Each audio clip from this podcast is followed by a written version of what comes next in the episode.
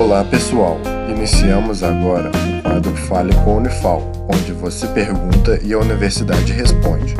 Fique agora com a pergunta de um de nossos ouvintes. Oi, eu sou a Joana de Alfenas, eu queria saber como é que é feito o exame de mamografia. Seguimos então a resposta.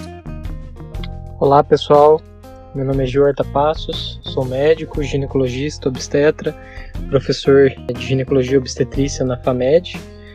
O exame de mamografia ele é basicamente uma radiografia né, da mama.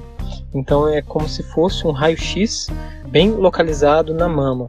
É um exame um pouco desconfortável, um pouco doloroso, mas nada que seja é, algo que, que impeça a paciente de fazer o exame pela, pelo desconforto ou pela dor é, sendo um exame muito importante e imprescindível para os pacientes na faixa etária acima dos 40 anos, visando o rastreio do câncer de mama. Esse foi o Fale com a Unifal. Caso também queira participar, entre em contato com o projeto A Voz da Ciência através das redes sociais, Instagram, Facebook ou YouTube. Sua dúvida é sempre bem-vinda.